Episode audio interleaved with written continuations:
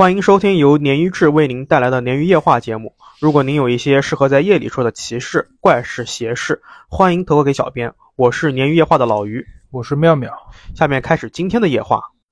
大家好，欢迎又在老时间准时准点收听鲶鱼啊，当然是我们录音的准时准点啊。对对对，呃，其实我这段时间有去听很多有台啊，一方面鲶鱼觉得我们自己的这个技术水平有待提高，嗯，无论剪辑还是各方面，所以我在学习。学习，呃，我发现一个很好玩的一个特点啊，就是很多主播啊，他是在做了节目之后发生了一个怪事，嗯就是做节目之后，然后陆陆续续发生各种跟节目相关的怪事。嗯，那我们相反，我们是遇到怪事了才开始做节目的。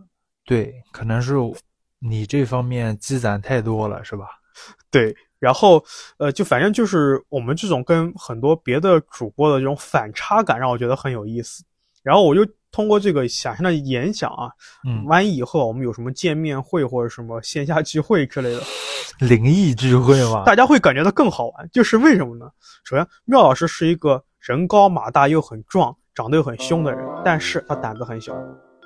你这属于开合了，但我是一个非常慈眉善目、斯斯文文、个子不高的人，但是我胆子很大。对，于老师只有一米二，可以，可以，可以，行。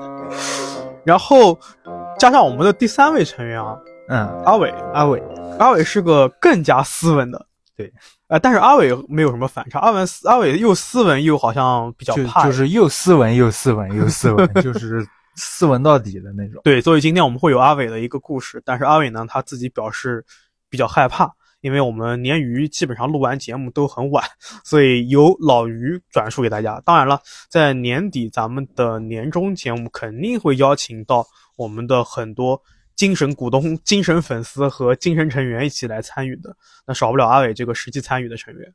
嗯，然后还有个怪事儿，就是我们的节目啊。在这个节目数在后台网易云的后台显示是三十，就是声音管理里面显示是三十，但是我只有二十九期。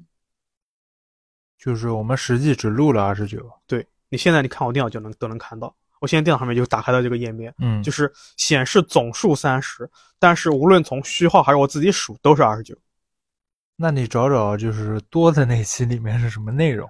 就没有，就是我从一第一期数到第二十九期就是二十九啊，但它显示是三三十，哦，卡 bug 了呗，就不知道为什么。别想太多，别想太多。啊，然后还有就是，在其他的一些平台也会出现这种情况，但是其他的平台可能是因为我们的这个被下架了，因为我们题材比较敏感嘛。对对对，一开始我以为会网易会严一点，没想到其他平台会更严一点。所以啊，在这边我们还是要感谢不停支持、不断支持我们的粉丝，包括我这边列举一些像网易云的林梦如，他每次都会有留言跟我互动，然后每篇都会给我们点赞，还有雀航，还有诗诗，还有有趣的灵魂两百多斤，还有尸骨寻踪，这些粉丝会很积极的跟老于互动，甚至投稿。是的，所以还是感谢大家特别感谢，特别感谢。对，呃，我们最后再说一下我们的大体规则，可能我每期都会 简单的跟大家啰嗦一下，因为确实有很多人在催我。就我们收到的投稿很多，但是那种一句话鬼故事，我都要听烦了。哈哈，一句话鬼故事和同质化相似的鬼故事，我们肯定会被我们筛掉了。但是我们会尽量放在后面的一个就是短短短篇合集短片，合集里面来给大家说。当然了，整体顺序还是跟之前我强调的一样，先入库再筛选，因为都是我一个人在做嘛，所以我不见得会立刻能回复到粉丝，但是我肯定只要看到都会有给回复的。OK，今天的废话有点多，我们现在开始我们的第一个故事。今天的第一个故事呢，来自于我们的一个匿名投稿，我们的鱼友。下面我们还是简称他为小 A。小 A 说，她自己跟老公啊是大学同学，在某新一线的一个城市读的大学，毕业之后呢就留在这个城市了。她说，经过很多年的奋斗啊，他们在这个城市里面也是有家了，就是买房买车，生活呢也是到了一个相对圆满的地方。嗯故事发生的这天啊，小 A 他们大学同学聚会，她说虽然老公跟自己不是一个系，但是也都是校友，所以就带着老公一起去参加这个聚会了。小 A 说去的时候，她就跟老公三番五次的嘱咐了，不要喝多，千万不要喝酒，因为呢，她老公本身身体不是特别好，而且呢，他也不太能喝酒，就酒量不行。但是你喝上头了，谁管那么多？不，一般来说就是要么不喝，喝就刹不住了，对吧？对啊，但她就叮嘱她老公，就是不要喝，不要喝。但没想到啊，到这个这个聚会啊，她老公还是喝了，哎呀，架不住人劝，就像你说的对啊，这很经典嘛。啊，一直到聚会结束啊，她老公已经不省人事了，嗯哼，是绝对开不了车的那种。然后小 A 一开始她说准备找代驾，后来打开这个 A P P 才发现啊，就是代驾 A P P 发现啊，从那个酒店回家代驾要三百多，她觉得很贵嘛，嗯，她就一狠心咬牙说：“我自己开车的。”小 A 其实是会开车的，他说自己是属于那种十年驾龄、十天驾驶经验。啊，因为好像很多女生都是这样。你这个，哎，今天你你这个观点有问题啊，政治不正确。为啥？这这是大多数，就是确实是这样嘛，就是一问都有驾照，然后让他们开都不太敢开。哦，你我把你搂住啊，不能讲了，不能讲了。好好好，嗯，他说啊，反正小 A 说自己这个驾校毕业拿到驾校之后啊，基本上没开过车了，平时也都是老公开车接送，那实在不行呢，就干脆打车。所以他今天自己开还蛮紧张的。呃，小 A 说当时夜里面已经快要十二点了，就是凌晨了，心里面想着呢，路上应该没什么车了，自己就开慢一点，应该问题不大。他就开始打开导航，就开始跟着这个导航往家开。小 A 这个时候在投稿里面说啊，他说就可能因为是自己平时不开车的原因，所以特别的不认路。他完全的是跟着导航在走的，而坐在副驾驶的老公这个时候已经开始打呼了，就睡熟了。小 A 刚开始的时候呢，说这个道路啊还算正常，但越往后开越觉得奇怪。他说明明是跟着导航在往市区走，为什么感觉越走越荒凉？嗯这个因为小 A 和老公他买的这个房子啊是属于近郊的开发区，他们理论上应该是要穿过市区，然后到他那个家那边的。嗯，他说，虽然他自己住的房子这个路上啊没有什么商业店铺，但不至于像现在这个路上这么破败。小 A 这边用的这个形容词就是破败和荒凉。那小 A 想明，他心里面在想，是不是这个导航走的这个路啊是一个默认最快的路，所以带自己绕了一条小路，他只能这样安慰自己嘛。他就硬着头皮往前开，一直开到道路两边都已经没有路灯了。并且他发现啊，自己拐上了一条只有一车多宽的一个单行线，他就觉得事情不对了。就虽然导航还在依旧播报语音，叫他往前开啊，多少米多少米啊，但是小 A 觉得这条路啊，就像田埂的这种村道一样，它不停不不仅很狭窄，而且还崎岖不平的。但这个时候老胡还是在呼呼大睡，小 A 又很生气，这个时候嗯他就喊了几声老公，老公还是依旧是没反应。就小 A 说自己可能是这个时候对老公的这个愤怒啊大过了害怕，他就继续开车，他一直把这个车开到路的尽头才停下来，因为他发现前面没路了，断头路嘛。还没等他要对老公再骂再发作，他就看到这个车前面二十米啊，就是断头路的这个尽头啊，是个小庙啊，寺庙。寺庙，哎，这个时候呢，小 A 他不知道是因为心理作用还是真的有问题啊，她就觉得特别阴冷。好在这个时候呢，老公终于被她就被小 A 啊摇醒了，但是还是那种喝醉的状态，迷迷糊糊的。这个老公就半醉嘛，就下车帮小 A 去检查情况，就跟他说掉头吧，前面死路了。嗯然后这个时候呢，小 A 就庆幸还好自己停得早，因为这个小庙旁边会有一个很大的一个下坡的这个路，就是这个下的这个怎么样角度非常大，很危险。哎，车汽车肯定是不行不能走的。然后小 A 就让老公你说别睡了，你帮我指路。但是没想到，她还没说完这个话，她老公又睡着了。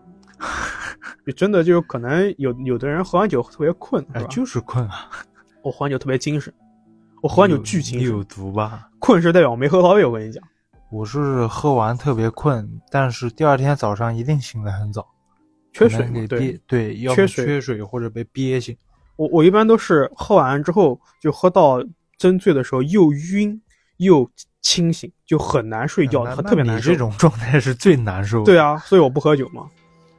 然后小 A 这个时候他就 又生气又无奈，但又着急，就想着那我先把车掉头吧，先按原路返回，然后后面等到了有路灯的地方再说。这个时候啊，小 A 他觉得这个阴冷就已经变成了寒冷，他就打算把这个车窗都关起来。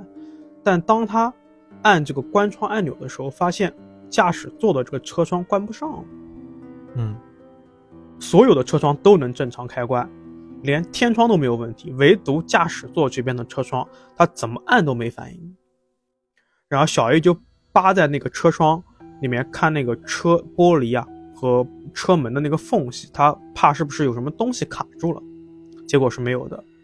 那就在这个时候，他转头看向副驾驶的方向，准备喊老公的时候，他在副驾驶的窗户上的倒影中看到有一群人扒在驾驶座的车窗上，麻了吧？要抓头样的麻了吧？抓抓头了，抓头了，不好意思。小 A 吓得就啊大叫，就叫的很凄惨。老公这个时候就醒了，嗯，然后小 A 这个时候再转头看他的那个就驾驶座旁边的车窗是没有没有了，没有东西的。然后，但是你他再往那个副驾驶的车窗看，倒影里面还是有人，还是有一群人扒着车窗，而且在往车里面看。小 A 这个时候就顾不上和醒刚醒的老公说什么了，就赶紧把车飞快的往原路开。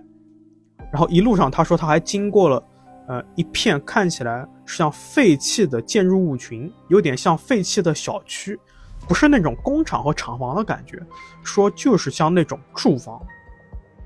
那最后嗯废弃的对，废弃的，哦，我知道大概什么感觉。就弄上那种我觉得比比工厂那种更可怕废弃的更可怕，对那种像那个切尔诺贝利那种，对对对对对对吧？就那种感觉。对，然后他说，小叶说他最后他们开上大路之后啊，就当有灯光路灯的时候啊，这个驾驶座的车窗啊就能正常开关了。然后这个时候老公已经醒了嘛，小 A 就跟老公说刚才的事情，老公完全不记得，他甚至不记得自己下过车查看，醒醒来都不记得是吧？以为自己刚醒。对他甚至不记得有下车查看，也不记得有一个庙，她老公都绝口否认说我没有，他说我就是因为喝了酒，我很晕，我一直在车上睡觉，这个故事告诉我们，喝酒还有好处的。逃开了恐怖的是吧？小 A 其实挺猛的，小 A 这确实她就是怎么讲，呃，女性则刚，到了这种特别危险的环节就变很刚强刚硬我觉得他挺猛的。啊。反正投稿到这边就结束了。嗯总之就是，呃，最后他们还是安全了。但是我想到这种情况，我觉得蛮恐怖的，是不是有一些什么灵或者是枉死的人在那个那个地方，然后对，看有谁过来了，我看一看。像百鬼夜行那种感觉。好在是没有发生什么跟着的事儿，不然嗯更恐怖。对，OK，第一个故事到这边。今天今天我故事呢是从国内一个论坛里面找到的。好的，呃，这故事不长，但是嗯是我做年语以来就是找到的比较有意思的几个故事之一啊。好的，这个楼主说呢，发帖的说他大学同学是一个苏北地区的，就是老家是个农村，那边那边村里面人呢大多是以养养鱼为生的那种，连云港。不知道。哦第一反应是连云港和我临海？我我我路痴加地理哦就是不好，好连云港是苏北吗？是啊，哦，上北下南。对啊哦哦哦，对对，那可能是啊。嗯，以养鱼为生的，嗯所以村子里面池塘比较多。那年是二零一六年一个夏天，嗯那阵子他们村里面就传言说，就是村头某个池塘里面，半夜会有个女的在唱歌，我去，怎么开头就这么顶？这样有意思吗？确实挺有意思的。你听你听下去啊。好的，啊那时候呢，村里面就是这池塘附近的人，嗯凡是晚上路过路过这边，就是匆匆的，就是快速通过了，嗯也就不敢停留了，嗯就宁可信其有，不可信其无嘛。嗯楼主那个同学的二叔呢，有天晚上出去喝酒了，也喝醉了，回家时候呢就有些晚了，他是没管，就是路过那个水塘的时候呢，就听见这女的唱歌声音，嗯半夜三更的，虽然就是他也这个二二叔他也听到这个传闻，但是他是个比较那种彪比较虎的人这，不跟你一样吗？头硬。哎，我我这种事情上我绝不头硬啊。然后他二叔也根本也不怕，再加上就是喝醉了酒劲，嗯，就想过去看看。也没想到吧你？确定是他二叔还是你二叔？那个楼主同学的二叔，哦他就想过去看看，结果一不留神，他走到池塘边上，脚一滑，嗯一脚踩进池塘里面了。这一下就把他二叔吓一大跳，吓得他赶紧往上爬，但是又爬不出来，感觉自己脚底有东西在拽着他。这个二叔呢，酒当时就醒了一半了，就拼命的在那喊。嗯幸运的是，那时候就是养鱼，都是养鱼养鱼的嘛，嗯时不时晚上有人会就是半夜过来看自己的水塘，就是有没有人就是偷鱼之类的。有巡查。对对对，那天正好就碰到碰到自己村的人，他们赶紧就去看看情况，就看到他那个同学的二叔，嗯他们几个人合力把他拽上来以后，就发现拽拽在他脚上的东西是一个尸体。我去，为什么呢？因为他二叔一不小心脚滑下去的时候，一脚踩到那尸体的肋骨，给踩穿了，然后就把他脚给卡住了。难所怪所以他好玩，这确确实挺有趣啊！这个有趣哦！你要半夜你没踩到一个你你没觉得很新奇吗？这种视角就是他他下水的时候以为是就是被鬼？对被鬼第一反应都是被鬼给抓住腿了。对，这个这个反而是那种比较合理的情况，结果就是他把人尸体的嗯肋骨踩穿了，肋骨断裂的地方卡住他腿了。然后把他捞上来的时候，就连着尸体一起捞起来了。，对，等他就是等这几个人都看清楚之后，就是吓懵了，嗯然后缓了一会儿以后，就准备两个人留在这儿看尸体，剩下人去报警。嗯调查结果呢，就很快就出来了，嗯，是旁边市区一个小姑娘被人抛尸到这边的。了解。然后他们，因为他们村里面池塘都是人工养殖的嘛，定期都会给鱼喂食的，所以尸体呢，短期内也不会就是被鱼吃啊什么东西，相对比较完整。然后听说他、这同学二叔上来的时候啊，腿上还连着肉丝那些东西，我去，是有有点有点重口了啊。反正自此以后呢，他二叔也不怎么走夜路了。这肯定啊，就是一朝被蛇咬了。这个这个挺吓人，这个不知道是真是假啊。我我我怎么感觉你说这个故事这么开心啊？哎，我觉得这个角度真的特别哦，你真的觉得角度吗？我觉得你是啊看人倒霉自己开心的那种感觉。不是不是，你你不能这么想我，因为我我每次找素材我得花大概，嗯你一般找素材得花多久？就是每除去期吗粉丝投稿，你如果说我这个投稿正好跟我的我跟我们这一期主题相契合，我要把它的呃语言文字转化成书面文字，基本上每期也要花三个小时左右。哦，那我们俩差不多，我一般找两三个小时。对，关键是我更多的是很碎片的，是吧？今天花一小时，今天找的时间就很短，我可能就半个小时。我看这故事很短，我应该是没有抱希望，但是我看到中间，越看越快乐。我靠，这个故事可以，呃，要是我觉得有共情的话，我碰到这个事儿，我可能会吓死，真的。废话。就是如果真的是鬼，我可能跑掉也就算了，稍微有点后怕。你嗯这这玩意儿这实打实的，你别说人，对吧？你要是我晚上走夜路碰到个鸡的死鸡的尸体，我都怕半天。对，这个真的实打实，而且让我想到一个点，就是说在长江上生长，不能就是在长江上居住的那些人啊，甚至是渔民或者是船夫，他们是不吃鳝鱼的。长江里的鳝鱼为什么？长江有白鳗，白鳗吃尸体长大，就是每年长江落水的人很多嘛，啊、那就很正常嘛，就是有一个这种律嘛。然后这些鳝鱼专门吃人的事情，还有动物的事情，呃，对吧？然后新疆也有啊腐，食类的是吧？呃，新不是新疆，西藏，西藏也有啊。西藏就不是有个水葬嘛，就嗯把人弄到水里面，然后让鱼把它尸体吃掉。发现附近的鱼又又又大肥又肥是吧？对，哦，其实吃起来应该没什么关系，但是心里面实在是不过意舒服。过意不去的，，对，过不去。不太舒服。这个好，今天第三个故事呢，依旧来自我们的这个 Cerebral Xfield 的一个论坛热帖，就是我们的台湾的 Creepypasta。这个故事的名字叫做《被抓走的登山客》。在讲这个故事之前啊，老于查了一个概念，给大家科普一下，叫做“魔神仔”，你听过吗？叫什么？魔神仔，魔鬼的魔，神仙的神。仔是那个公仔孩的哎意思吗，崽子的公仔的崽，没听过。没听过吧？嗯这个魔神仔啊，指的是在福建跟台湾省的这种民间信仰中啊，出没在山林和荒野的一种精怪、妖精或者是妖怪，嗯它被称为这个，正好也在今天的故事里面出现了。这个魔神仔为什么会被咱们这个台湾省和福建省的人民害怕啊？原因是因为他们经常会发现一些本应该在城市里面的人，特别是老弱妇孺啊，突然失踪，嗯然后被发现之后呢，就出现在离家很远的山林或者山区里面了。嗯而当这些人啊，就失踪的人，他们被找回，在回忆的时候，往往说的是自己走在路上看到一个有一个人，他很善意的在给自己招手，然后招待他们去家里面做客、啊吃饭之类的。等他们答应过去，就跟着这个人走这也答应，就没有就没有意识了。然后等他们再发现的再被发现的时候啊，人已经在深山里面了。他们记得带他们走的这个人打引号的人个子不高，眼睛是发红的，而这些失踪的老弱妇孺被找到之后呢，经常是在山里面吃草、吃土、吃虫子，什么情况？就是可能魔神在用他们的食物在招待他们嘛，对吧那？其实是好的。嗯，不好说，这个真不好说。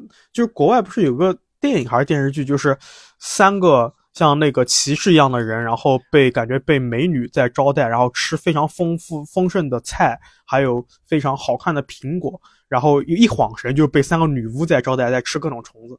哦，这个有一个电影很很经典嘛。这个，对，有个电影。嗯然后我相信大家都听过台湾省一个很著名的红衣小女孩的都市传说的。嗯，据说这个红衣小女孩就是山里面的魔神仔，就是很多这个台湾的灵异节目是这么说的。哦，啊，OK，我们说回帖子，帖子楼主啊是说是自己父亲和朋友，就是父亲和父亲的朋友发生的故事。楼主说自己父亲和朋友呢都是登山的爱好者。那一次呢，他们去挑战台中的一座山，那座山呢是属于没有被开发的山，所以它没有什么栈道之类的。当时他们找了一个领队的一起登山，说刚登山不久，领队脸色就变得很奇怪。楼主的父亲刚准备去问领队出了什么情况，当走进领队的时候啊，还没开口问，就看领队把手放在嘴边做了一个嘘的手势。父亲就知道领队的意思了，就默不作声，继续跟着往上爬。越往上爬，领队的脸色就越凝重。啊，临近中午的时候呢，领队就跟众人说：“说我们现在在这边先休息一阵子。”于是呢，所有人就开始扎营休息。就在这个时候，怪异的事情发生了。当大家准备就是休息完嘛，就准备出发的时候，啊，他们发现有一个一起来爬山的一个团员没了走失，哎，消失了，失踪了。这个时候大家就很紧张嘛，因为这个团员刚刚还跟大家一起拍照呢，然后他们就一起去寻找这个团员。一开始呢，他们以为是这个队员独自去上厕所干嘛，就迷路了，但找了半小时还是不见踪影。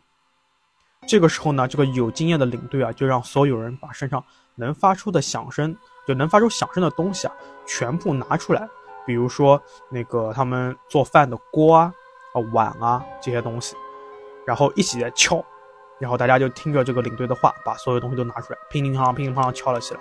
敲了这么一阵子之后啊，哎，这个失踪的队员出现了，啊，就在一旁的草丛里面，一副失魂落魄的样子。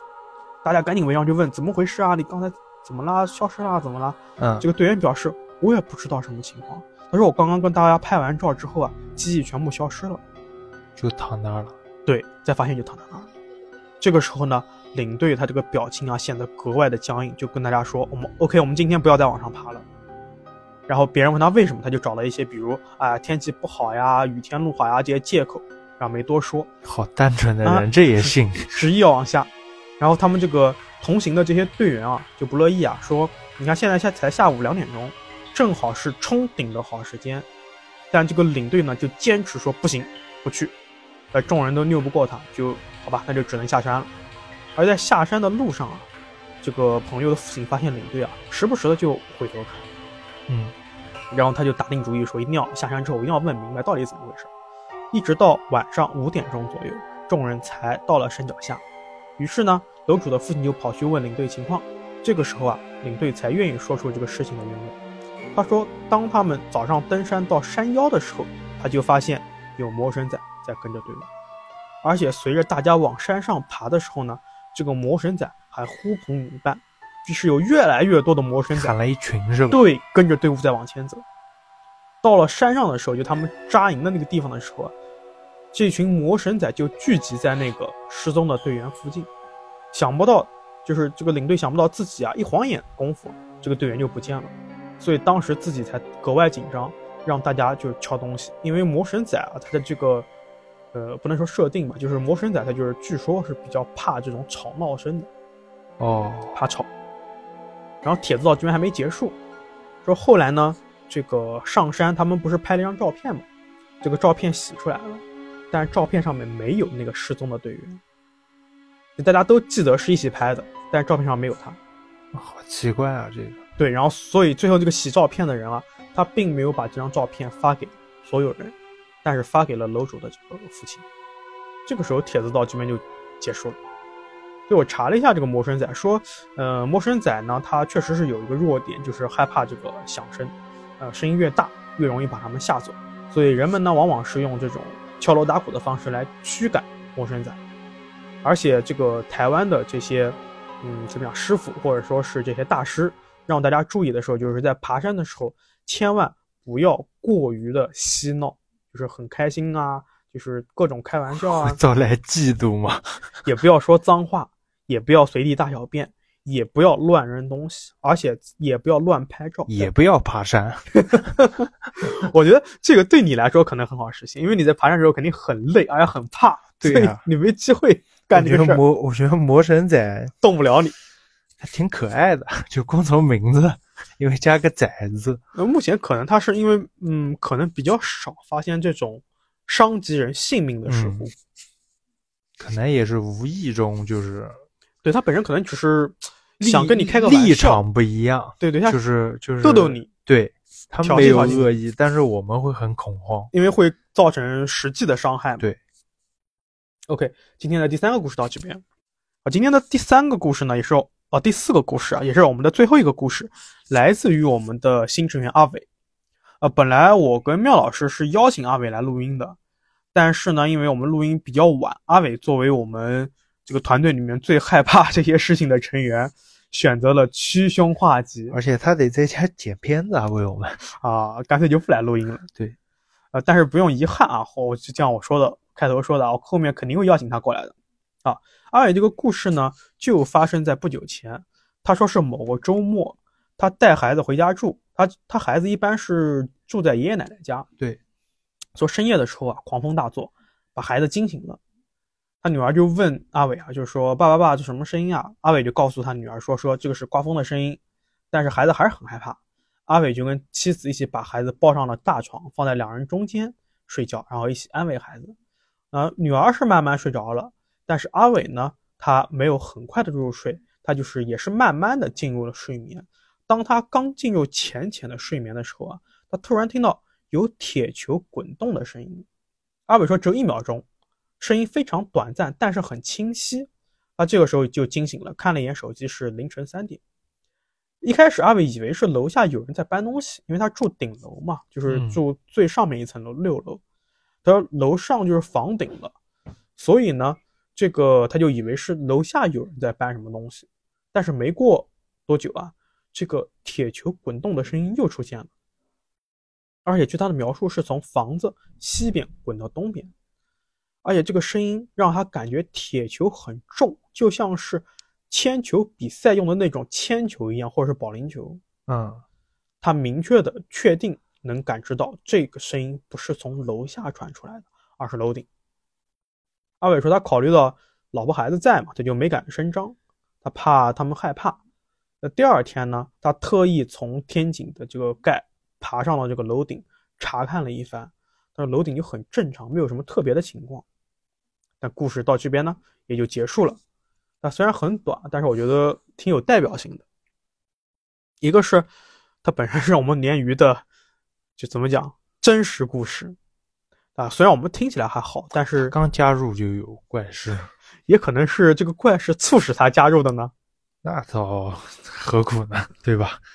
就一方面是我觉得这个故事啊，就是呃，我们听起来可能还好，但是嗯当事人肯定很特别的是害怕。如果亲身经历的话，应该体验应该会加倍。对，而且还有一个点让我觉得很特别的是，通常这种故事它的那个声音是什么弹珠掉地的声音，对吧？那个好像经常有，对啊，经常有啊以。前老房子是经常有这个。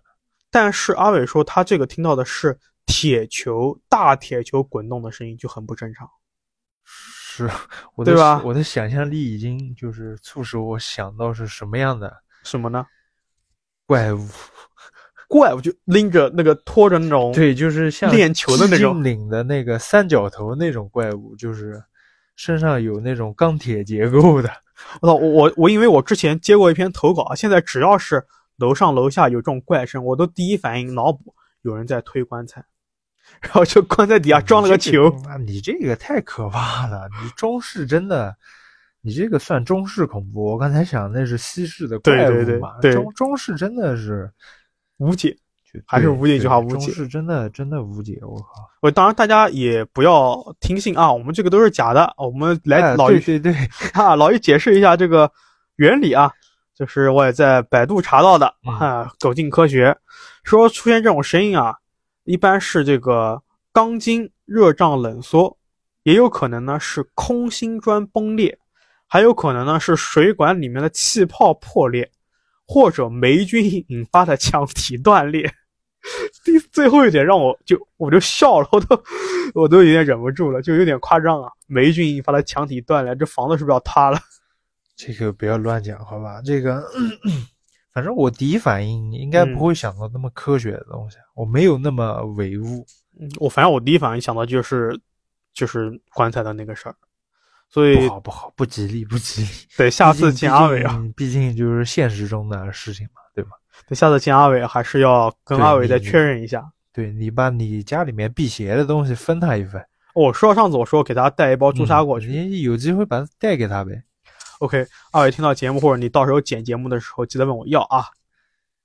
好，今天的鲶鱼夜话到这边就结束了。继续感谢大家对鲶鱼的关注和支持。如果说您觉得鲶鱼有意思呢，您可以直接点击订阅，这样每次更新我们都会有提示。如果说您有一些适合在夜里说的奇事怪事和邪事，欢迎继续给鲶鱼投稿。任何一个可以私信到鲶鱼的平台都可以向我们投稿。拜拜。拜拜。